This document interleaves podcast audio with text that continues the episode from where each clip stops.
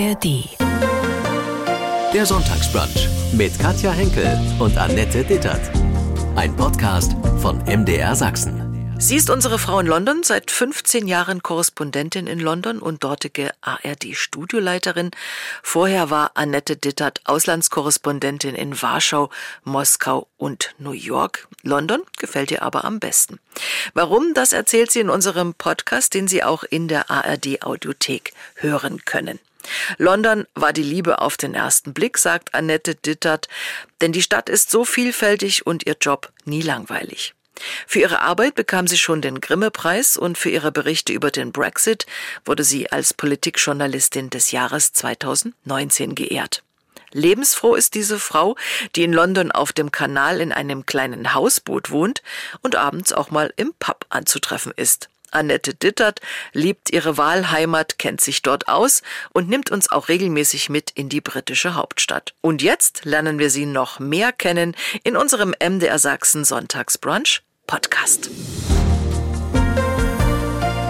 MDR Sachsen, das ist der Sonntagsbrunch mit Annette Dittert, Leiterin des ARD-Studios in London, Auslandskorrespondentin seit vielen, vielen Jahren. Da waren sie in Warschau, in Moskau, in New York und kamen 2008 nach London. Würden Sie heute sagen, London, das war Liebe auf den ersten Blick?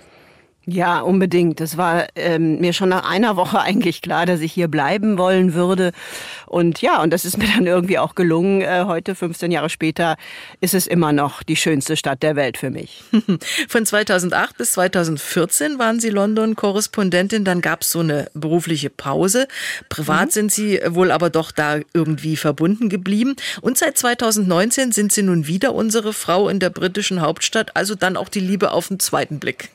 Ja, nee, ich bin immer hier geblieben. Mhm. Ich hatte nur dazwischen mal, weil normalerweise geht man ja als Auslandskorrespondent nach fünf, maximal sechs Jahren wieder woanders hin. Ja. Und ich war äh, zu dem Zeitpunkt aber eigentlich schon so weit, dass ich hier einfach wusste, dass ich hier bleiben will. Das ist schon auch irgendwie zu Hause London für mich geworden.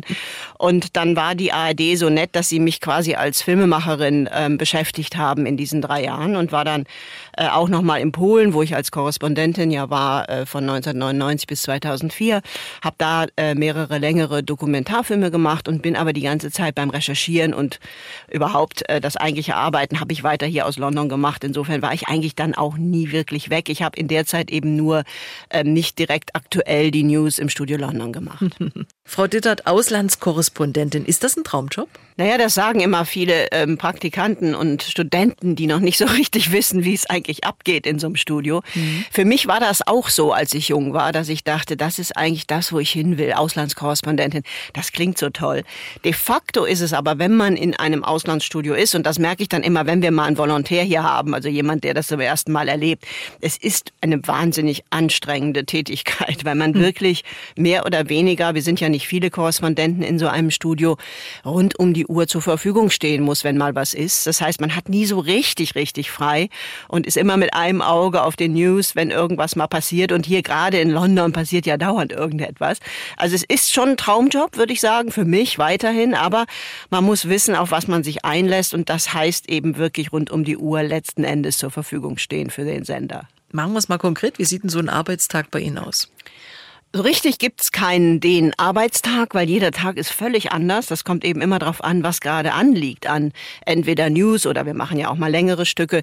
Das Einzige, was eigentlich immer regelmäßig stattfindet, ist, dass wir um 10 Uhr morgens ein Meeting haben, Radio und Fernsehen zusammen und da besprechen wir halt die Themen des Tages. Da äh, erzählen uns die Producer, also unsere Mitarbeiter, die die Recherchen und die Drehs vorbereiten, die erzählen uns dann, was so in den Zeitungen steht und was wichtige ähm, ja, O-Töne in den Morgennews waren und dann über überlegen wir halt, was bieten wir den Redaktionen an oder aber kriegen eben auch um die Uhrzeit dann schon regelmäßig Anrufe aus Deutschland von den Redaktionen, die unter Umständen sich selbst schon was überlegt haben, was sie machen wollen.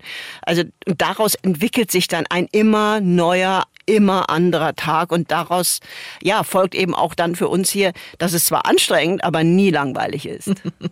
und es gibt ja ein, großes Studio bei Ihnen. Also London ist eins der größten äh, Auslandsstudios der ARD, weil eben hier auch vor allem seit 2019, seit dem Brexit und äh, ja den Turbulenzen rund um den Brexit, der 2016 abgestimmt wurde, dann aber erst 2019 richtig umgesetzt wurde, seitdem eben auch wirklich unglaublich viel Nachfragen und Anfragen aus Deutschland waren. Ich war teilweise jeden Tag in der 20 Uhr vor dem Parlament, äh, im, äh, vor allem 2019, als es darum ging, ob man den Brexit vielleicht doch noch hier im Parlament verhindern kann und dieses mhm. ganze Hin und Her mit Boris Johnson. Äh, und seitdem haben wir, ähm, ist das Studio insgesamt auch noch mal ein bisschen gewachsen. Also wir sind insgesamt hier ja so 15 Leute, die fest und frei für, ja, für die ARD aus London und aber eben auch aus dem ganzen UK, also auch aus Schottland und Irland und Nordirland arbeiten. Sie haben ja ein Hausboot, darüber reden wir noch ausführlich später. Aber da trinken Sie morgens Ihren Kaffee oder doch wie die Briten den Tee? Nee, ich trinke Kaffee. Hab ich mir gedacht. An Tee und vor allem an den englischen Tee mit Milch habe ich mich auch nach 15 Jahren noch nicht gewöhnen können. Werd ich nie verstehen, Tee mit Milch. Also würden ja. wir hier irgendwie kämen wir nicht drauf, ne? Hm? Nee, ich habe das auch nicht verstanden, immer noch nicht. Aber die trinken das tatsächlich mehrheitlich und im allerliebsten so. Sie haben mal gesagt, es ist eine richtige Plürre. Ja, es schmeckt einfach nicht. Also okay. beziehungsweise der schwarze Tee ist so stark, mhm. dass man den eben nur mit Milch überhaupt erträgt, ohne Magenkrämpfe zu kriegen. Aber das Gemisch ist eben auch nicht wirklich mhm. appealing, finde ich. Also ich habe mich, ja, ich bin bei Kaffee geblieben und werde das auch, glaube ich, nicht mehr ändern. Mhm. Okay, nehmen wir mal so einen Sonntag bei Ihnen in London. Sie haben vielleicht frei. Was machen Sie? Also frühstücken, bummeln, essen gehen? Was ist da so auf dem Zettel? Meistens äh, bleibe ich erstmal zu Hause und versuche mich zu erholen. Ja. Außerdem weiß man ja auch nie, ob man frei hat. Wie gesagt, mhm. wir müssen ja auch mhm. am Wochenende Bereitschaft haben. Das heißt, ich gucke schon auch an einem Sonntag erstmal morgens in die Zeitung, beziehungsweise mache das online. Und ähm, ja, und wenn dann Sommer und gutes Wetter ist, setze ich mich hinten auf mein Backpack und gucke auf den Kanal und schaue ähm, ja den Gänsen, den Schwänen und den Enten zu, die da so vorbeikommen. Und das ist schon ganz toll, weil man halt einfach wirklich da mitten in London lebt und trotzdem, wenn man dort am Kanal sitzt, das Gefühl hat, dass man ja mitten in der Natur ist, was mhm. natürlich eine Illusion ist. Wenn man die Ohren aufsperrt, hört man den Verkehr. Aber de facto ist es wirklich eine absolute Idylle und ähm, wenn das Wetter schön ist im Sommer, ist es wirklich toll toll, da Sonntagmorgens einfach zu sitzen mit einem Kaffee. Wie ist so überhaupt das Lebensgefühl der Briten so sonntags in London? Was machen die? Ähm, das ist eigentlich ziemlich so wie an allen anderen Tagen auch, weil ja hier mhm. anders als in Deutschland alle Läden auf sind. Das Leben geht eigentlich ganz normal weiter sonntags. Die, die nicht arbeiten müssen, die haben äh, die Angewohnheit, sich zu langen und ausführlichen Sunday Brunches zu treffen. Mhm. Das sind sehr schwere Mittagessen mit sehr viel Braten und Soße, dieser berühmten braunen Soße und auch äh, diversen Sorten von Alkohol. Wenn man da einmal mitgemacht hat, dann weiß man, dass der Rest des Sonntages damit auch erledigt erledigt ist. Wenn man danach einfach man total mehr. platt ist und mhm. eigentlich nur noch auf dem Sofa abhängen kann danach. Also das ist so ein, ein typisches Sonntagsding für viele, viele Briten, viele Engländer, viele Londoner. Ähm, die treffen sich da eben auch in Restaurants oder privat so oder im Pub. Und ähm, ja, und da gibt es dann eben auch so bestimmte traditionelle Gerichte wie den Yorkshire Pudding mhm. und, und solche Sachen. Aber wie gesagt, es ist alles eher schwer und man ist danach eher nicht mehr wirklich dazu in der Lage, was zu tun. Deswegen versuche ich persönlich das immer zu vermeiden. Ess dann lieber einen Salat. Und die Leute gehen dahin, an den Ort, den wir heute in unserem Rätsel suchen. Sie sicher auch. Ja, ich gehe da sehr gerne Sonntagvormittags hin, vor mhm. allem. Da ist er nämlich äh, available. Also es geht nur Sonntagvormittags. Mhm. Das ist der nächste Hinweis. Und okay. ähm, Ja, und es ist sehr bunt da und ja. ähm, sehr schön. Sie sind nun 15 Jahre mit London und den dortigen Geschehnissen verbandelt. Der Brexit hat ja eine Menge verändert. Wissen Sie noch, wie es Ihnen so ging, als dann die Entscheidung wirklich da war? Ja, also das werde ich auch nie vergessen. Ich war in Edinburgh an dem Abend, weil ich aus Schottland berichtet habe, wie da abgestimmt wird und bin ähm, abends ins Bett gegangen und hatte schon ein sehr mulmiges Gefühl, weil selbst in Edinburgh in Schottland, wo viele eigentlich eher dagegen waren, mir doch an dem Tag ein einige gesagt haben, dass sie sich nochmal überlegen werden. Und dann wollte ich eigentlich bis morgens durchschlafen, weil ich dachte so, ich muss ja am nächsten Tag wieder berichten, da bin ich fit. Und bin dann aber um drei Uhr, circa gegen drei Uhr, vier Uhr morgens, war klar, dass das Ergebnis feststehen würde, doch irgendwie aufgewacht. Ja, weil ich wahrscheinlich doch echt nervös war und kann mich noch genau an den Moment erinnern, wo ich das Radio anmache und der Radiomoderator sagte, ja, that's it, we're out. Und da bin ich erstmal, hab's mir gedacht, also ich hatte damit gerechnet, anders als viele anderen, weil wir eben auch viel unterwegs waren vorher im Land. Aber das war dann schon ein Schock. Und als ich dann am nächsten Morgen mit dem Zug von Edinburgh nach London zurückgefahren bin, da war eine seltsame Stille in allen Waggons, weil es keiner so richtig glauben konnte. Mhm.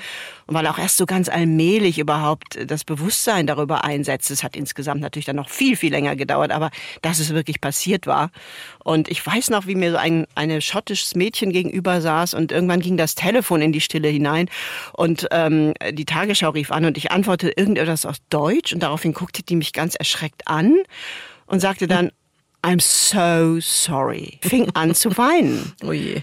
Es war wirklich schrecklich. Und mhm. das war schon ein, ein, ein krasser Tag, ja. Mhm. Und den werde ich auch so nie vergessen. Und wie gesagt, die vielen, vielen Folgen des Ganzen, äh, die sind ja auch noch immer nicht ganz zu Ende gedacht, beziehungsweise wir haben ja hier immer noch so viele Probleme dadurch. Und viele Briten haben heute, eben sieben Jahre später, auch verstanden, ja, dass das ein Fehler war. Aber das ist jetzt leider, leider zu spät. Also der mhm. Weg zurück, der wird sehr schwierig werden, wenn überhaupt. Sie sagen auch, Großbritannien ist durch den Brexit ein armes Land geworden. Ja, also den Briten geht es wirtschaftlich, das meinte ich eben wesentlich schlechter als ja. äh, vor 2016. Die Inflation ist so deutlich höher als auf dem Kontinent in Europa. Großbritannien hat sich als einziges Land äh, der G7 von der Pandemie nicht erholen können. Und insgesamt hat das Steuer, das, das regierungseigene Steuerschätzungsinstitut der OBR hat jetzt veröffentlicht, dass äh, der Brexit schon jetzt die Briten vier Prozent ihres Bruttosozialprodukts kostet, Tendenz steigend. Also das war insgesamt wirtschaftlich gesehen eine Katastrophe, diese Entscheidung. Und natürlich aber auch politisch und insgesamt. Ne? Es sind einfach auch so viele Europäer gegangen, die jetzt als Arbeitskräfte fehlen. Äh, die Briten selber, das wird hier immer gar nicht thematisiert, können jetzt, die Jüngeren vor allem, können nicht mehr einfach in Europa, in Berlin, Paris oder Rom oder Mailand leben und arbeiten. Mhm. Weil die brauchen dafür ja jetzt auch ein Visum. Also es hat so viele, so viele Nachteile gebracht, dass jetzt wirklich die allermeisten, also wenn man die Umfragen sich ansieht, schon sehen, dass das keine gute Idee war. Aber es ist eben die große, große Frage, wie man da jetzt wieder rauskommt aus diesem Loch, das Sie sich selbst gegraben haben. Mhm. Sie haben ja sehr viel darüber berichtet, wurden äh, für diese Brexit-Berichterstattung auch ausgezeichnet als Politikjournalistin des Jahres.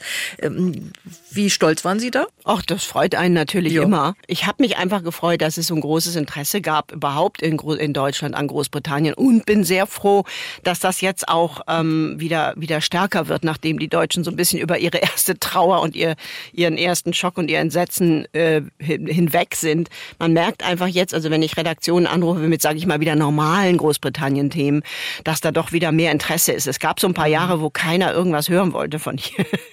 Und das ist jetzt wieder besser geworden und das finde ich auch wichtig, weil trotz allem ist Großbritannien, sind die Briten, auch sind die Engländer und ist London eine, eins der tollsten Orte und die tollsten Leute der Welt für mich. Also es ist nach wie vor ein wahnsinnig schönes, interessantes und freundliches Land, das es lohnt äh, zu besuchen besuchen. Und deswegen bin ich persönlich vor allem froh darüber, dass wir, ähm, ja, dass das Interesse jetzt wieder größer geworden ist.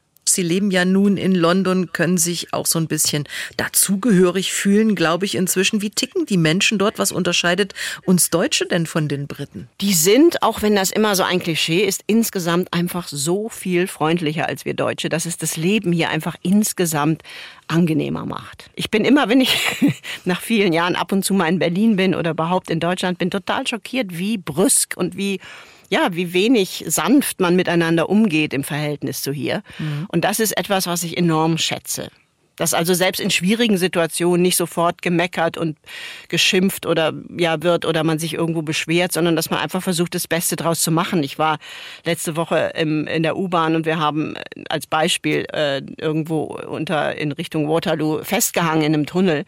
Und in Deutschland würde nach einer Weile, also erstmal hat keiner was gesagt, alle haben abgewartet und dann nach einer Weile ähm, wurden doch einige unruhig. Und in Deutschland hätte es jetzt ganz sicher so geendet, dass man sich ja geschimpft, beschwert oder irgendwie schlechter Laune gewesen wäre. Mhm. Und stattdessen in meinem Waggon der U-Bahn fingen die Leute an, sich gegenseitig Witze zu erzählen. Das klingt wirklich wie ein Klischee, aber so war es. Und ähm, man mhm. versucht eben einfach aus schwierigen Situationen mit so einer Mischung aus Stoizismus und Humor das Beste zu machen. Und das hat viele, viele Vorteile im Alltag vor allem. Sie waren vor London in anderen Ländern Korrespondentin. Sie waren in Warschau, in Moskau, in New York, also New York. Mhm. Was hat denn London, was New York nicht hatte? Hm. Ach, ganz viel. London ist so viel interessanter als New York, finde okay. ich persönlich. In New York, zumindest sagen wir zu dem Zeitpunkt, wo ich da war, das war 2004, 5 in der Zeit, ist einfach alles derartig gentrified, also gentrifiziert und glatt und ähm, ja auch ein bisschen langweilig, dass, dass da eben die Künstler, die Kultur, das, was eben New York früher so ausgemacht hat, gar keinen Raum mehr haben. Und das mhm. fand ich extrem langweilig an New York. Und ähm, es ist auch als Korrespondentenplatz nicht so interessant, weil man eben nur UN und Finanz, also Wall Street macht. Und äh, die nationale Politik wird eben aus dem Studio in Washington gecovert. Dadurch ist das dann schon auch ein sehr begrenzter Korrespondentenplatz. Das kam noch dazu. Aber die Stadt selber ist eben auch gar nicht so groß, also jedenfalls, wenn man nur Manhattan und Brooklyn sieht. Und ähm, es gibt eben nicht so diese Cracks und also diese, diese Ritzen, diese, diese Möglichkeiten, die es in dieser riesigen Stadt London gibt, wo eben einfach alles möglich ist und wo man jeden Tag noch was Neues entdecken kann. Das mhm. alles fand ich in New York nach einem Jahr hatte man es dann eigentlich verstanden. Und das ist in London nicht so. Also auch nach 15 Jahren. Ich war gestern mit, mit einer Freundin, die zu Besuch war, wieder im Osten Londons und da war wieder so viel neu und es ist insgesamt vielleicht auch, weil es größer ist, vielleicht auch, weil weil es so eine chaotische Stadt ist, London, immer interessant und wird einfach nie langweilig. Jedenfalls mir nicht. Ich höre raus, London ist super für Sie. Wie groß ja. ist trotzdem manchmal die Sehnsucht nach Deutschland und vielleicht nach Dingen, die es in London nicht gibt? Also die, die Sehnsucht nach Deutschland, die ist vor allem die Sehnsucht nach einem stabilen politischen, demokratischen System. Das haben wir nämlich hier jetzt nicht mehr. Ähm, seit, seit Boris Johnson die Tory-Partei so ganz weit nach rechts geschoben hat, geht hier eigentlich alles ziemlich drunter und drüber. Es ist eigentlich eine rechtspopulistische Partei geworden und haben wir sowas auch in Deutschland. Aber insgesamt, wenn ich in Deutschland bin, denke ich immer bei allem Geschimpfe und bei allem auch zu Recht Gemecker über die jetzige Koalition, das ist insgesamt noch ein Politikverständnis, wo eine Regierung versucht, das Beste zu machen. Und das hat man hier nicht mehr so. Also hier regiert jetzt mittlerweile eine Tory-Partei, die wirklich total inkompetent sind, die ständig nur irgendwelche Parolen in den Raum werfen, aber letztlich auch nicht wissen, wie sie die vielen Probleme, die sie durch den Brexit angerichtet haben, jetzt wirklich lösen sollen und es auch gar nicht wirklich tun. Die eigentlichen Probleme, Arbeitslosigkeit, Inflation, ein komplett marodes Gesundheitssystem, die bleiben einfach liegen. Und das ist etwas, wenn ich an Deutschland denke, wo ich immer noch denke, da ist das alles noch etwas zivilisierter, trotz aller Probleme, die wir auch haben. Lassen Sie uns mal über Emilia sprechen. Ihr Zuhause mhm. in London. Wir wissen ja schon, es ist ein Boot. Ja, es ist ein Boot, das ich 2014 selber gebaut habe, also in Anführungszeichen. Ich habe es selber entworfen und habe es bauen lassen in einer Werft in Nordengland mhm. und bin dann ähm, ja damit mit der mit der Hülle, dem Motor, Fenster waren auch schon drin, von Nordengland runter nach London gefahren und habe das dann da mit einem polnischen Freund ausgebaut. Das war ein Sabbatical, was ich hatte, wo ich mir einfach mal in dem ganzen Stress äh, ein Jahr freigenommen habe. Und das hat einen Wahnsinns Spaß gemacht. Und das hat mich auch so richtig ja geerdet wieder, weil man ja doch ähm, ja, als Journalistin unheimlich viel mit dem Kopf macht und einfach mal sich so mit Schrauben und Holzarten und äh, ja, Wasserhähnen zu beschäftigen und das alles eben auf kleinstem Raum clever so zu machen, dass mhm. man da auch wirklich wohnen kann. Mhm. Ja, das hat mich einfach, ich hab, war selten so erholt wie nach dem Bau von diesem Boot. Ein Hausboot, wie cool, sagen sicher einige, aber viel Platz ist ja nicht. Nee, also man muss wirklich bereit sein, auf sehr kleinem Raum zu leben. Also im Grunde ist das das habe ich eben ja schon vor vielen Jahren gemacht, aber jetzt ist das ja auch sehr in Mode, ist das so eine Art Tiny House. Also es sind 18 Quadratmeter und äh, ist aber alles da, was man braucht. Mhm. Und ich habe das halt eben nach langem Recherchieren und Überlegen und auch mit meinem polnischen Handwerkerfreund ähm, so gemacht, dass es wirklich tatsächlich äh, möglich ist, alles, was man braucht, da unterzubringen, ohne dass man sich beengt fühlt. Aber es ist schon sehr klein. Aber Sie haben eine Fußbodenheizung und eine Badewanne. Ja, Sie sind ja echt gut informiert. Mhm. ja, ja, nein, es ist alles da in klein. Und ja. die Fußbodenheizung, die ist in der Tat besonders ähm, wichtig, vor allem im Winter. Ich habe auch einen Ofen, also so eine Art Kohleofen, kann man auch Holz drin verbrennen, soll man ja alles eigentlich nicht mehr. Aber den braucht man manchmal noch zusätzlich, wenn es richtig kalt wird. Wobei so richtig kalt wird es Gott sei Dank in London nie im Winter. Mhm. Ähm, also man kriegt das im Winter auch hin, aber ich sag mal, im Sommer ist es natürlich wesentlich schöner, ja. in also, so einem Hausboot zu wohnen. Aber im Winter muss man sich doch dick einpacken zum, zum Übernachten, zum Schlafen. Ja, also es ist schon, also wenn es unter Null ist, wird es schon mhm. echt kühl, sage ich mal, auch nachts. Aber dann zieht man sich halt eine Mütze auf, das geht auch und freut sich auf den Sommer. Sie haben da auch nette Hausboot. Nachbarn. Ja, eine Menge und ganz unterschiedliche. Also das ist das Tolle an an diesem Kanalboot leben. Dass das einfach, dass im Grunde alles, es gibt ja ganz viele solcher Boote in London. Ich vergesse immer die genaue Zahl, aber es sind ein, ich glaube ein oder 2000 insgesamt im Greater London Area. Und ähm, das sind immer so kleine Dörfer. Also es gibt irgendwie immer so 40, die auf einem Haufen liegen irgendwo oder nebeneinander. Dann kommt ein Tunnel oder irgendwas und dann gibt es das nächste dann wieder einen Kilometer weiter. Und die haben alle wie Dörfer auch, so einen eigenen Charakter und jedes Dorf ist ein bisschen anders. Und da, wo ich lebe in äh, Maida Vale, also im Westen Londons. Das ist so eins, wo ganz verschiedene Engländer äh, wohnen. Also sowohl ein Richter, der eben eigentlich auch eine Wohnung sich leisten könnte, der das aber wie ich viel schöner so findet. Ähm, dann auch natürlich Studenten, die kein Geld haben, weil das ist natürlich viel günstiger als äh, eine Wohnung in London. Mhm. Dann sind da, sind da BBC-Mitarbeiter, äh, Cutter, Juweliere, ähm, eine Frau, die bei Wikipedia arbeitet. Also es ist eine wahnsinnig bunte Mischung. Krankenschwester ist direkt meine Nachbarin. Das Tolle ist eben wirklich, dass man aus allen Schichten und aus allen Altersgruppen da mit Menschen mehr oder weniger zusammenlebt äh, und dadurch eben auch, und das hat mir so geholfen am Anfang, als ich nach äh, London gekommen bin, dieses Land ganz schnell und ganz einfach kennenlernt. Äh, sowas ist ja, wenn man in einer Wohnung wohnt, nicht so schnell, dass man so eng aufeinander wohnt und miteinander eben auch viel spricht oder sich auch hilft. Also wenn einer mal weg ist, passen wir auf dessen Boot auf und andersrum, wenn ich mal mhm. nicht da bin, dann passen die auf, dass dann nichts passiert oder beziehungsweise, dass man das eben auch, wenn es mal sehr windig ist, wieder festteut.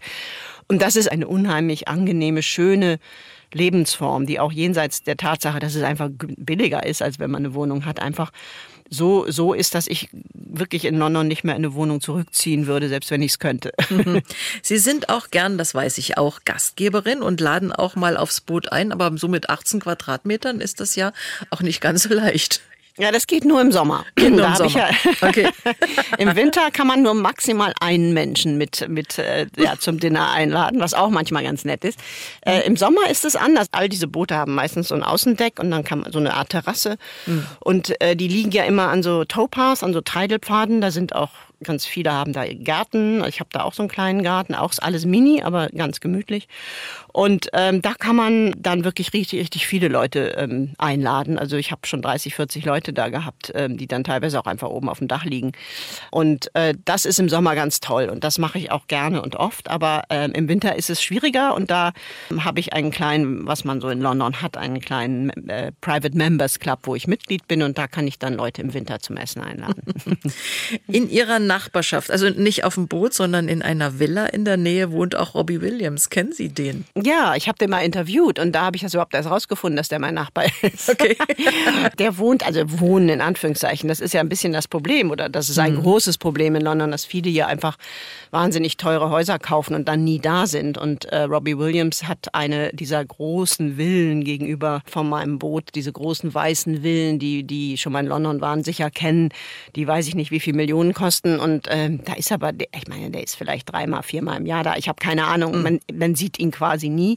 Er hat mir aber in dem Interview eben erzählt, dass er ähm, ja öfter mal zu dem Kanal kommt und da die Enten füttert. Ich halte das für einen Promo-Gag, weil das hätte ich mitbekommen.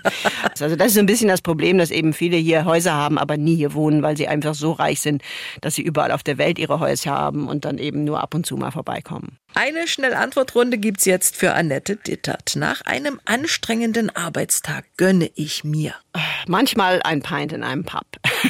Ich gebe gern Geld aus für für Dinge ähm, in meinem Garten vor allem. Blumen, Gartenmöbel, Gartenzeug, es ist mein Hobby und das ist das, was ich, wo ich richtig gern auch Geld für ausgebe, selbst wenn ich manchmal denke, ich sollte es nicht.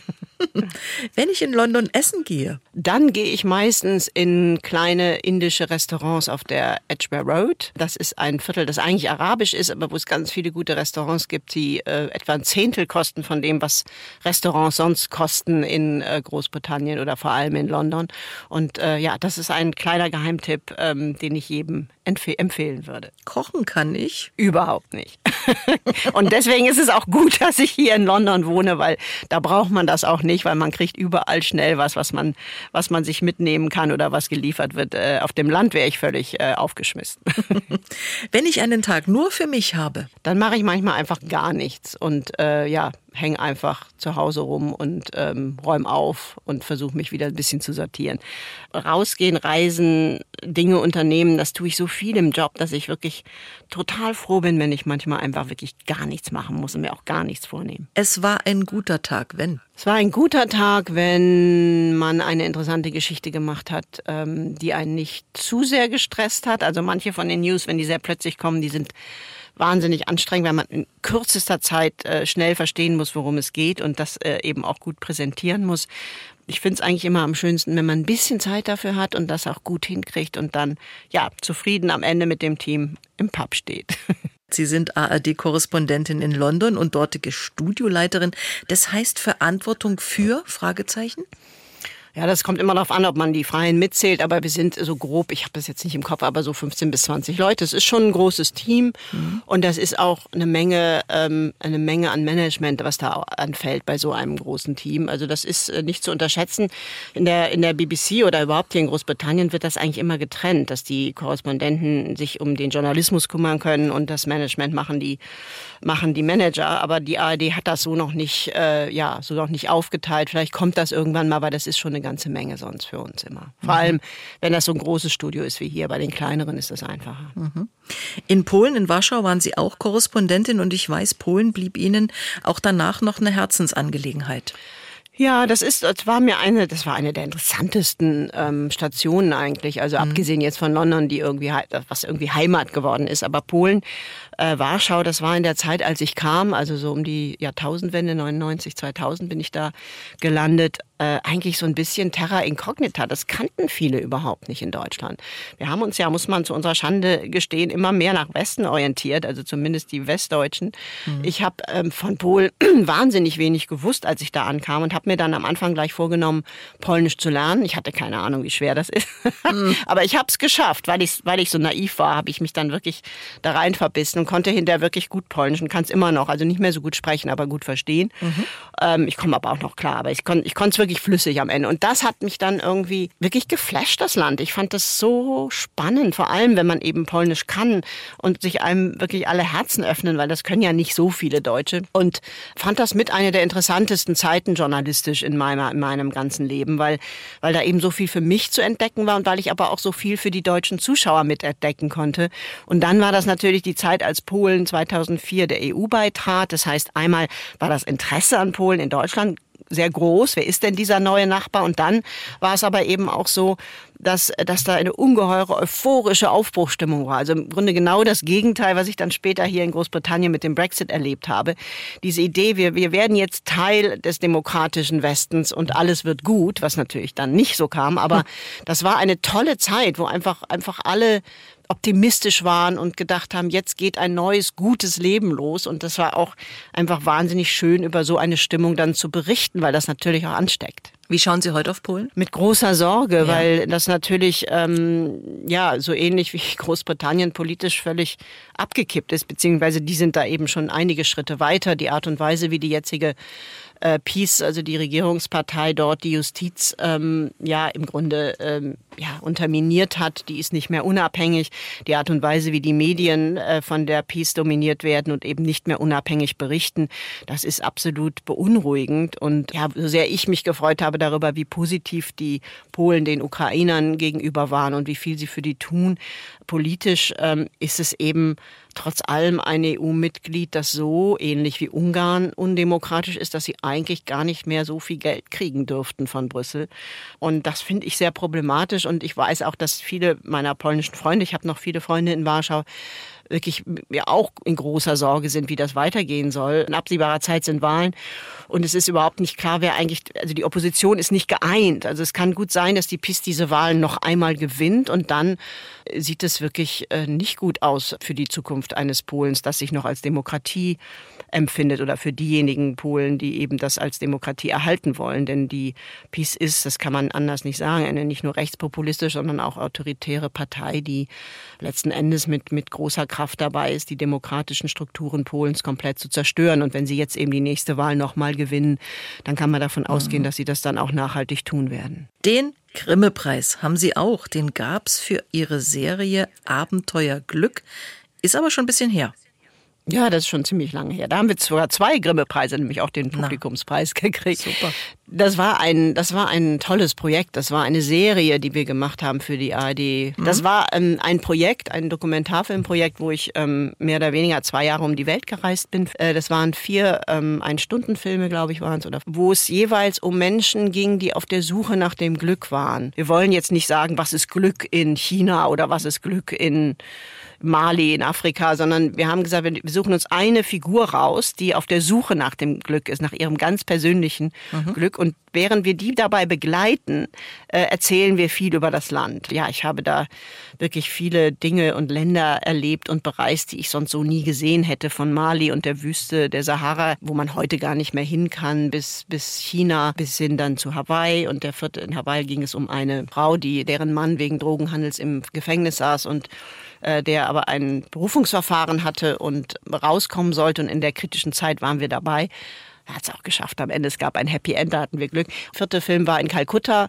Das war über einen kleinen Jungen, der aus Bihar, aus einer der ärmsten Provinzen kam und dort in Kalkutta bei der Band seines Onkels Trompeter werden wollte. Und äh, mhm. ja, und diese Protagonisten haben wir jeweils immer so vier Wochen begleitet mit der Kamera und eben unglaublich viel erfahren dabei über die Länder und das immer versucht, jeweils dann so einzu, einzubinden, dass man eben Kalkutta dann aus, durch die Augen dieses kleinen Jungen erlebt und eben nicht einfach sagt, das ist Kalkutta, mhm. so und so viel, bla, Einwohner hat das und so weiter, sondern dass man es eben ganz persönlich macht. Und mhm. das war super, super schwierig, super aufwendig und ähm, ist aber irgendwie offenbar so gelungen, dass wir da am Ende dann eben tatsächlich auch einen Grimme-Preis und sogar nominiert waren in New York für den Emmy für diese Serie. Leider gibt's sie nicht mehr online jetzt, mhm. aber ähm, irgendwann werden wir sie vielleicht wieder hochladen. Übers Glück haben wir gerade gesprochen und zum Glück sagen Sie und sage ich auch, haben wir gerade Sommer. Wie ist denn der Sommer gerade in London? Kühler als auf dem Kontinent, wie man mhm. hier sagt. Also kühler als in Europa. Hier ist so 20 Grad und Regen und sehr windig. Je heißer es auf dem Kontinent wird, ähm, je turbulenter werden dann die Luftmassen hier umgewirbelt. Wir hatten eine Woche auch, wo es so richtig super heiß war. Das ist nicht so schön in London, weil hier einfach nicht genug Bäume dann doch dafür sind, wie in Großstädten generell äh, diese super extreme Hitze nicht schön ist. Aber äh, im Moment ist es jetzt eigentlich äh, ja relativ gemäßigt hm. und regnerisch. Es könnte ein also bisschen besser sein, höre ich raus. ja, ist ein bisschen kalt für Juli, für August. Was ähm, mögen Sie sonst so am Sommer? Alles. Ich bin ein Sommermensch. Ja. Ich habe es auch gerne heiß. Ich kann gut mit 30, 35 Grad leben. Mhm. Anders als die meisten Engländer übrigens. Gehen Sie in Ihrem Kanal in London auch schwimmen? Um Gottes Willen, nee, ne? nein, nein, nein, nein, nein. Also das ist eine ganz schlechte Idee. Manchmal fallen Menschen da rein, wenn sie zu viel getrunken haben und die müssen dann mehrfach unter die Dusche. Das ist ziemlich dreckig, dieser mhm. Kanal. Mhm. Und ähm, es geht manchmal, es sind noch Fische drin, aber äh, schwimmen kann man dann nicht, weil er auch viel zu flach ist. Mhm. Und ähm, ja, das würde ich auch nicht empfehlen. Also zum Schwimmen kann man nach Hampstead auf den Hampstead Heath, auf diesen großen Park, da gibt's mehrere Seen. Äh, man kann das schon tun, wobei eben London selber im Sommer wenn es so richtig heiß wird, nicht so toll ist wie zum Beispiel Berlin oder oder andere Städte, wo man eben schnell auch wirklich in der Natur ist oder in einem großen See, wo nicht so viele sind. Hier ist doch alles relativ überfüllt. Hm. Und man muss sehr weit fahren, wenn man richtig in die Natur will. Über Ihr Leben in London haben Sie auch ein Buch geschrieben. Ja, das war 2017, glaube ich. Das war ein Jahr nach dem Brexit. Da hatte ich ein Sabbatical, ein, ein Jahr frei sozusagen. Das war das Jahr, wo ich das Boot mir gebaut habe, auf mhm. dem ich jetzt wohne, Emilia. Und wo ich dann eben, als das fertig war, äh, ja, mich hingesetzt habe und einfach mal so zusammengefasst habe, was ist eigentlich hier passiert mit dem Brexit und ähm, was mag ich an London und wie, wie find, empfinde ich die Stadt jetzt noch. Das war auch ein bisschen so eine Bilanz für mich selber.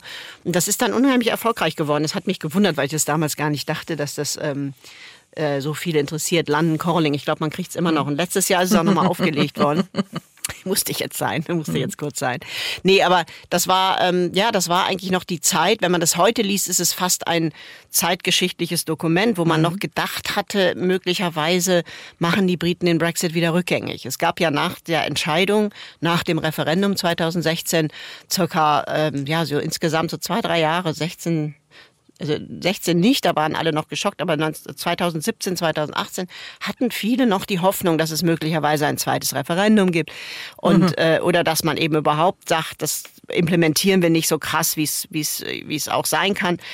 Und das war eben dann alles, und das war die Zeit, wo ich das geschrieben habe. Das heißt, da war man noch so ein bisschen auf der, auf der Kippe. Vielleicht geht's ja doch noch gut. Diese Hoffnung ist jetzt natürlich weg. Also spätestens seit 2019 Boris Johnson die Wahl gewonnen hat, seitdem und diesen harten Brexit-Deal, also den schlimmstmöglichen, äh, durchgezogen hat, ist die Rückkehr eben jetzt äh, in weite Ferne gerückt. Aber das war halt zu der Zeit, als ich das Buch geschrieben habe, noch äh, möglich und denkbar. Insofern ist das, wenn ich das heute, manchmal lese ich da noch mal so kurz drin rum äh, und äh, denke, wow, das war, es kommt mir jetzt vor wie ein anderes Jahrhundert. Das ist fast hm. ein zeitgeschichtliches Dokument. Eine Frage habe ich noch. Warum heißt das Boot eigentlich Emilia? Gibt es da irgendeinen Hintergrund? Weil mein Patenkind, das in demselben Jahr geboren wurde, auch Emilia heißt. Na, dann sind wir wieder schlauer. Das ist ganz persönlich, genau. Sie sind London-Kennerin. Was empfehlen Sie eigentlich Leuten, die das erste Mal nach London kommen? Das ist immer auch eine ganz, ganz schwere Frage, mhm. weil natürlich jeder sich für andere Dinge interessiert. Also ich meine, klar, die großen Dinger weiß man ja, Buckingham Palace oder das Landenei, das, das muss ich nicht empfehlen. Was ich empfehle, ist, dass man einfach sich mal im Osten zum Beispiel in der ganzen Gegend rund um Hackney, Spitalfields einfach mal treiben lässt und mal guckt, vor allem am Wochenende ist das schön im Osten, äh, einfach mal rumläuft und guckt, was ist da eigentlich los, wie leben die Leute, wie sitzen die da in den Pubs und Cafés. London ist so eine Stadt, in der man wirklich gut zu Fuß sein kann, unterwegs sein kann. Wenn man einmal mit der U-Bahn irgendwo hinfährt, dann kann man sich auch, wenn man ganz aus dem Zentrum rausfährt, einfach ähm, gut und zu Fuß bewegen und dabei auch viel entdecken. Also ich würde gar nicht unbedingt so viel ähm, so Standard-Tipps geben wollen, die kann man sich aus den Führern äh, holen, sondern einfach in Gegenden fahren, die erstmal einem gar nichts sagen und da einfach mal rumlaufen. Das ist so das, was ich immer allen sage, die so die, die Basics selber schon kennen. Oder wenn man so ein, sage ich mal, eins der bekannteren Dinge tun will, das Stadtviertel, was ich persönlich immer noch ganz interessant finde, ist Notting Hill, obwohl das auch eben total gentrifiziert und teuer geworden ist. Aber da ist es interessanterweise so, dass die alten Bewohner, also die ähm, die Menschen, die da so in den 70er, 80ern hingezogen sind, die, das waren viele People of Color aus der Karibik vor allem, die sogenannte Windrush Generation, die sich da angesiedelt hat, die damals gebraucht wurden hier und die leben da zum Großteil immer noch. Also es gibt da noch viele, viele Ecken in Notting Hill, die noch sehr ursprünglich sind, so wie so gemischt und divers wie, wie London immer war. Und gleichzeitig gibt es auch ganz viele nette kleine Läden für Touristen und die Portobello Road, die man ja auch kennt, ist mhm. auch immer noch schön, wenn man die am Samstag besucht, obwohl es da echt manchmal zu voll ist. Aber Notting Hill ist so das Viertel, wo ich persönlich immer noch ähm, ja gerne hingehe, wo ich das Gefühl habe, das ist zwar touristisch und teuer geworden, aber immer man spürt irgendwie noch so den Charakter von früher da. Viele Touristen wollen unbedingt aufs Riesenrad. Sie auch? Sind Sie da schon mal gefahren? Mm, nee, also Sie meinen das Landen. Ich, ja, ja. Finde das, ich finde das so ein bisschen langweilig, weil London ja anders als jetzt New York oder andere Städte gar nicht so spannend von oben ist, weil das ja im Wesentlichen alles relativ flach ist. Also bis auf die Financial City da und, und Canary Wharf hinten. Aber das sieht man eh nicht so gut vom Landenei. Und dann fährt das so langsam. Also ich bin, habe das ein, zwei Mal gemacht und dachte so, meine Güte, mhm. es dauert ewig und mhm letzten Endes so viel kann man von oben dann auch nicht entdecken. Okay. Also ich würde das eher nicht empfehlen. Äh, lassen Sie uns mal über die Queen sprechen. Sie waren Fan der Queen. Ja, ich fand, das war eine beeindruckende Frau und die hatte auch keinen leichten Job. Und wie sie das eben über die Jahrzehnte so stoisch äh, ja, durchgezogen hat, das fand ich schon beeindruckend. Und auch wenn es immer nur eine Illusion war letztlich, aber sie hat dem Land schon eine gewisse Stabilität gegeben. Mhm. Durften Sie sie mal treffen? Nee, also nee. beziehungsweise ich habe die ab und zu mal irgendwo gesehen aus aber der Ferne. So direkt. Aber ähm, die trifft keine Journalisten. Und das, nee, das ne? nächste, wie man, also das allernächste, wie man ihr nahe kommen konnte, war, dass man auf eine dieser berühmten Gartenpartys eingeladen ist. Okay. Ähm, aber da sind dann auch immer gleich noch an tausend andere.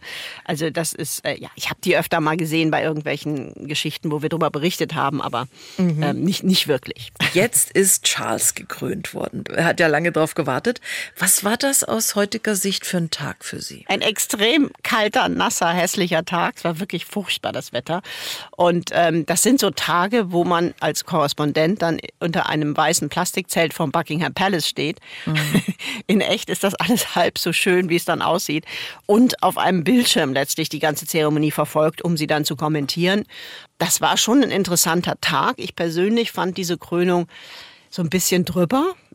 Also mhm. ich fand, das war, hatte schon irgendwie so surreale Momente. Anders als 1953, als die Queen gekrönt wurde, wo das eben wirklich auch noch ein ganz anderes Jahrhundert war, wo ich irgendwie immer, wenn ich mir diese alten Bilder von ihrer Krönung angucke, den Eindruck hatte, okay, das passte, das war irgendwie toll, das haben die Briten auch wirklich als Volk insgesamt genossen und gefeiert. Und dann war das auch so eine schöne junge Frau noch dazu. Ähm, diesmal war es irgendwie komisch, weil im 21. Jahrhundert mitten in einer solchen Krise, Wirtschaftskrise, in der wir jetzt sind, eine solche Zeremonie so eins zu eins so aufzuführen mit einem Charles, wo ja jeder weiß, wer der ist, das ist jetzt keine mythische Figur mehr. Mhm. Ich fand es ein bisschen drüber und gleichzeitig war es eben auch so, dass man schon sehen konnte in London, dass sich da zwar ganz, ganz viele Monarchiefreunde vom Buckingham Palace versammelt hatten, aber insgesamt in der Stadt, gerade die Jüngeren, also ein großer Teil der, der Londoner wirklich nicht dafür interessiert haben mehr. und das wird wirklich eine Frage, wie das jetzt weitergehen soll, weil mhm. Charles muss diese Monarchie natürlich äh, modernisieren in irgendeiner Form, hat sich aber bei der Krönung entschieden, das eben nur ganz in ganz kleinen Ansätzen zu machen und nicht, mhm. nicht so mhm. grundlegend, weil das natürlich auch immer eine Gefahr ist, dass man dann sagt, wozu haben wir den Zirkus überhaupt noch? Mhm. Ja, die Krönung wurde ja auch aus der Staatskasse bezahlt. Das sorgte für Unmut genau. unter der Bevölkerung. Wie groß ist aus Ihrer Sicht so die Akzeptanz der Monarchie unter den Briten?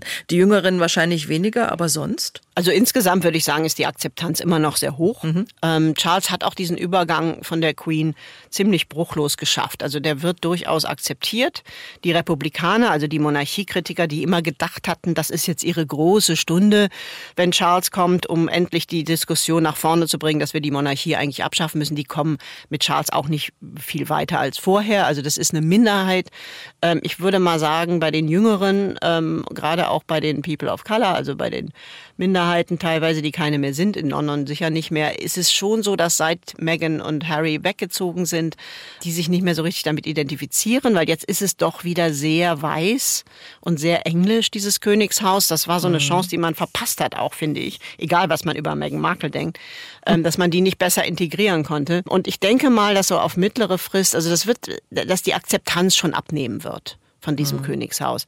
Aber eben nicht so als Bruch oder nicht so plötzlich, sondern das wird eher so, ja, so ein Slow-Motion-Car-Crash, sag ich mal. So, Auslaufmodell. So ein, ganz langsamer Autounfall in Zeitlupe. Mhm. Über die Zeit wird das, glaube ich, schon ein Problem. Und dann muss man mal gucken, also wie, wie Charles das jetzt insgesamt macht, weiterhin insgesamt, ist er, muss man sagen, wesentlich politischer als seine Mutter, was ich mhm. ganz gut finde. Ja. Also er hat durchaus eine Haltung zum Klimawandel und so weiter, das weiß man eben auch und ist deswegen fast so ein bisschen korrektiv, ein Korrektiv jetzt zu dieser sehr rechten Regierung, die eben sich für Klimawandel oder eben auch für ökologischen Umbau der, der Wirtschaft hier überhaupt nicht interessiert. Und das muss man jetzt einfach mal abwarten, ob er da vielleicht sogar dann die Jüngeren wieder hinter sich versammeln kann hinterher.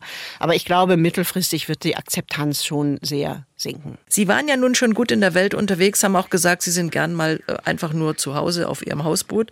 Aber wo machen Sie äh, denn noch vielleicht Urlaub? Gibt es so ein Lieblingsziel, ein Sehnsuchtsziel für Sie? Nee, nicht so wirklich. Ich bin eigentlich froh, wenn im Urlaub nichts passiert, aus denselben Gründen, mhm. wie warum ich gerne an einem freien Tag einfach mal gar nichts mache und fahre eigentlich immer sehr gerne einfach zu Freunden in die Schweiz, äh, was ich schon seit vielen, vielen Jahren im Sommer mache und äh, ja, gehe da wandern und lege mich in deren wunderbaren Kräutergarten und tue einfach gar nichts. naja, ist ja auch ein schönes Urlaubsziel. Genau. Über Paddington müssen wir unbedingt noch sprechen, der Bär mit dem blauen Mantel und roten Hut. Äh, eine in Großbritannien doch sehr bekannte Kinderbuchfigur, 1958 nach dem gleichnamigen Bahnhof in London benannt. Und die Bücher, die wurden verfilmt. Michael Bond ist der Erfinder des Paddington Bär mhm. und Sie durften ihn treffen. Ja, und zwar, ich glaube, ich war die letzte Journalistin, die mit ihm noch ein Interview gemacht hat, bevor er dann sehr alt gestorben ist. Der wohnte nämlich direkt gegenüber von meinem Boot am Kanal mhm. und hat da noch Jahre, also in seinen letzten Jahren, jeden Morgen gesessen und jeden Abend und an neuen Büchern geschrieben. Und ich sah das immer. Ich wusste irgendwann, dass er da wohnt und sah immer, dass das Licht noch an war und dachte, ich würde ihn so wahnsinnig gern mal treffen, weil ich diese Bücher auch verschlungen habe und eben auch diese, diese grundfreundliche, äh, englische, empathische sympathische Art mit der Welt umzugehen, die daraus aus jeder Seite strahlt, immer sehr gemocht habe. Und hatte dann seine Agentin mal geschrieben, dass ich gerne mal ein Interview machen würde mit ihm. Und ähm, die antwortete aber gar nicht, weil der zu dem Zeitpunkt, ich glaube, der war schon Ende 80, eben keine Interviews mehr gab. Und ähm, dann habe ich irgendwann einfach einen Brief geschrieben und habe den in den Briefkasten geworfen, habe gesagt, ich bin direkt gegenüber auf dem kleinen Boot vor Ihrer Haustür. Ähm, haben Sie nicht Lust, dass ich Sie mal besuchen komme? Und dann kriegte ich einen Anruf von seiner Frau, die sagte, ja, Michael would be very happy to have you. Und ähm, bin dann einmal an einem, an einem Sonntagnachmittag ähm, zu ihm rüber und habe in seinem kleinen Büro gesessen, wo er all diese Paddington-Bücher geschrieben hat und mich mit ihm über den kleinen Bär unterhalten, der ihn so sehr begleitet hat sein ganzes Leben, womit er selber nie gerechnet hatte, weil er eigentlich viele andere Geschichten auch geschrieben hat. Aber Paddington war dann am Ende sein Leben. Der gute alte Brief. genau. Das bringt dann schon manchmal mehr. Und er war ja auch ein altmodischer Mensch im besten Sinne. Nein, und das war wirklich rührend, ne? weil er auch nochmal erzählt hat, dass eben die Idee dieses Bär, der kommt ja aus Peru eigentlich und ist ein Flüchtling, der in England ankommt. Mhm. Ne, und inspiriert zu dieser Figur haben ihn die Kindertransporte, also die jüdischen Kinder, die äh, im, äh, während der Nazizeit nach Großbritannien geflüchtet sind, beziehungsweise deren Eltern sie dorthin äh, verbracht haben, damit die gerettet werden konnten. Und die hat er als kleiner Junge gesehen, wie die am Bahnhof ankamen eben ne, in Paddington. Mhm. Bei ihm war es Reading, aber die kamen eben auch überall an. Und die hatten immer so eine kleine, so einen kleinen äh, Paper, wie sagt man das, Tag. Also die hatten so ein, so ein Papierding um die Hand, wo drauf stand, wie die hießen und woher die kamen haben. Und so kommt ja auch Paddington am Bahnhof an. Mhm. Und das war letztlich das, äh, was ihn da so inspiriert hat. Und ähm, die ganze Botschaft dieser Paddington-Bücher ist eben auch, dass, ja, dass man nett sein soll zu Fremden, die aus schwierigen Situationen zu einem kommen. Und das war natürlich in gewisser Weise dann äh, in den letzten Jahren hier zeitgemäßer denn je. Und das war auch interessant, ihn dazu zu befragen. Und er sagte auch, ja, wir müssen, wir müssen ja, Menschen aufnehmen, wenn die in Not sind. Und das war, fand ich sehr, sehr berührend, wie er das eben diese Botschaft Botschaft, die eigentlich eben aus einer ganz anderen Zeit kam, eben auch heute noch so weitergetragen hat. Sie haben auf der Insel eine Menge erlebt, ähm, haben viel aus London äh, berichtet und in diesem Jahr haben Sie einen Abstecher zum ESC nach Liverpool gemacht. ja, das war toll. Das war gigantisch und lustig und bunt und ja, und es gibt keine bessere Stadt als Liverpool für den ESC. Die ist eigentlich okay. ESC auch ohne ESC. Also das war richtig toll. Ja, weil Liverpool ist eine Stadt, in der eben die Musik zu Hause ist, in der die Menschen auch so im normalen Leben schon, ja, sag ich mal, schräger sind als woanders woanders und auch anarchischer sind als woanders. Und da passte das einfach so toll hin. Das Einzige, was ich wirklich schade fand, war, dass die deutsche Band am Ende verloren hat, auf dem letzten Platz wieder hm. gelandet ist, weil ich fand, dass sie das nicht wirklich verdient hat. Irgendwie haben wir kein ESC-Glück. Hm. Nee. Sind Sie sonst ein ESC-Fan? So vielleicht auch früher schon? Grand Prix? Ja, ich habe das immer mal wieder geguckt, aber ich bin jetzt nicht in dem Sinne so involviert und Fan wie manche meiner englischen Freunde, die alle da richtig, richtig immer drauf gucken, obwohl sie ja auch immer verlieren. Diesmal waren die, waren die Engländer, glaube ich, auf Platz zwei, äh, also auf dem zweitletzten Platz direkt vor uns noch, aber auch eben ganz weit unten. Ähm, nee, ich bin nicht so ein Superfan, aber ich habe das, ich hatte da großen Spaß und fand das einfach eine ganz tolle Atmosphäre und alle die, die ich getroffen habe, die eben regelmäßig für den ESC entweder arbeiten als Redakteur Redakteure oder Reporter und das vergleichen konnten. Die sagten auch in Liverpool so eine Stimmung wie da hatten sie noch nie. Also es war schon richtig, richtig toll. Man muss ja auch dazu sagen, die haben das ja für die Ukraine gemacht und wie ja. überall eben diese gelb-blauen Fahnen hingen und alle immer sagten, we do it for our friends. Ne? It's not about us. Es ist nicht über uns, sondern wir wir veranstalten das hier für unsere ukrainischen Freunde. Das war schon heartwarming, das war schon mhm. sehr rührend auch. Liebe Annette Dittert, es hat sehr viel Spaß gemacht zu plaudern. Ihnen wünsche ich weiterhin eine schöne Zeit in London auf Ihrem Hausboot.